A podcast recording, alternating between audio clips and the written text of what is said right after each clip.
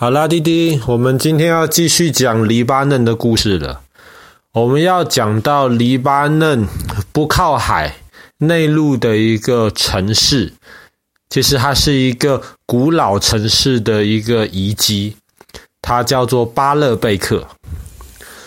巴勒贝克这个地方呢，其实就我们现在的了解，应该就是以前我们昨天讲到泰尔。住在泰尔的那边的人，他们造成的。住在泰尔的这个民族叫腓尼基人。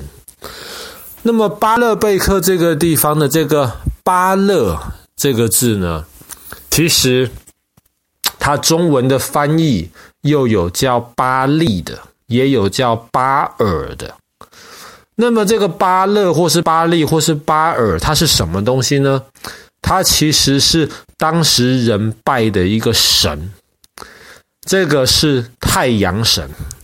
以前其实很多不同的民族，他们都会去拜太阳神。为什么呢？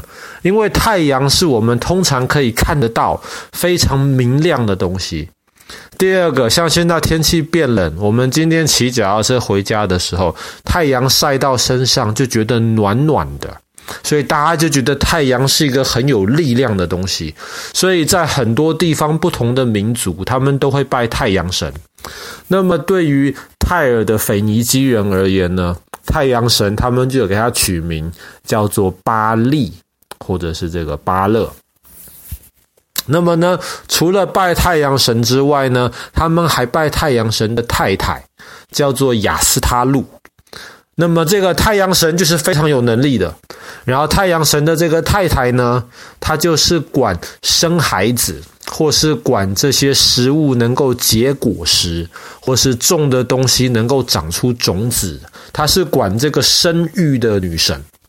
所以不知道为什么，当时腓尼基人离开了海边的泰尔，开始往内陆移动的时候呢，他们就到了巴勒贝克这个地方，然后就开始在那边建筑一些神庙，然后来敬拜他们相信的这些神明。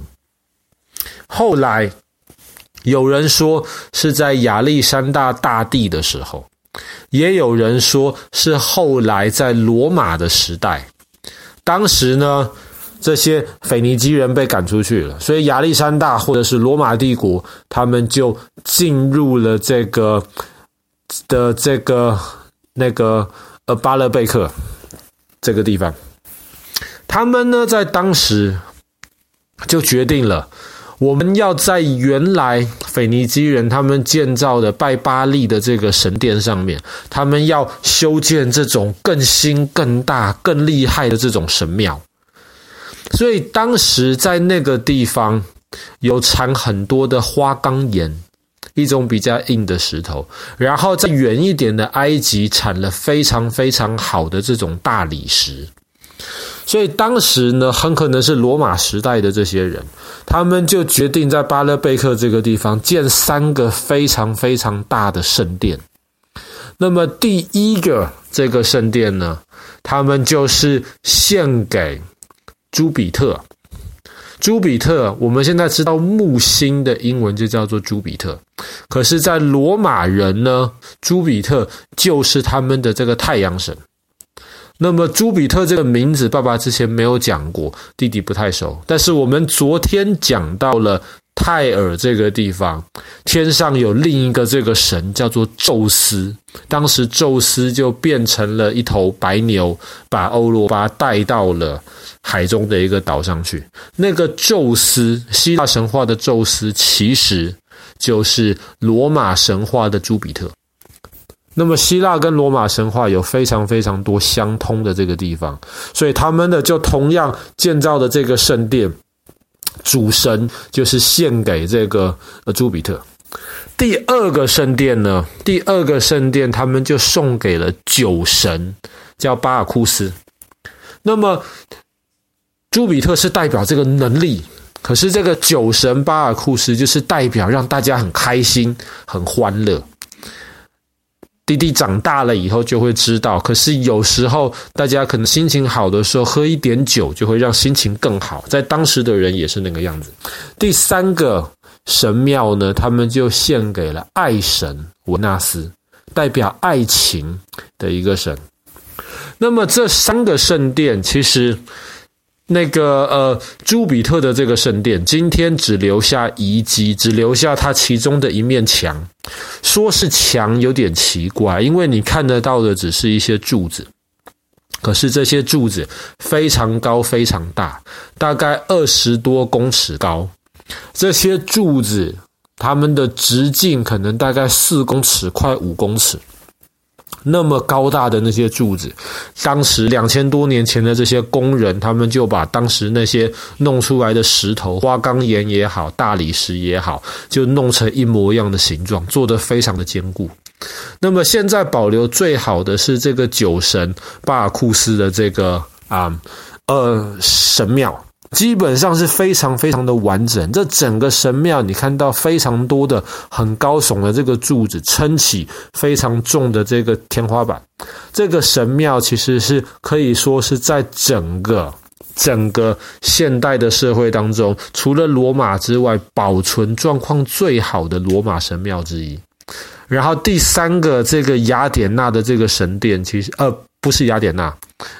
不好意思，维纳斯的这个神殿现在基本上只剩下一小部分的遗迹，让人家能够看得到。这些神殿呢，后来在罗马帝国，他们全部相信基督教之后呢，他们就把这些神殿里面的神赶出去，把这些神殿改成了教堂。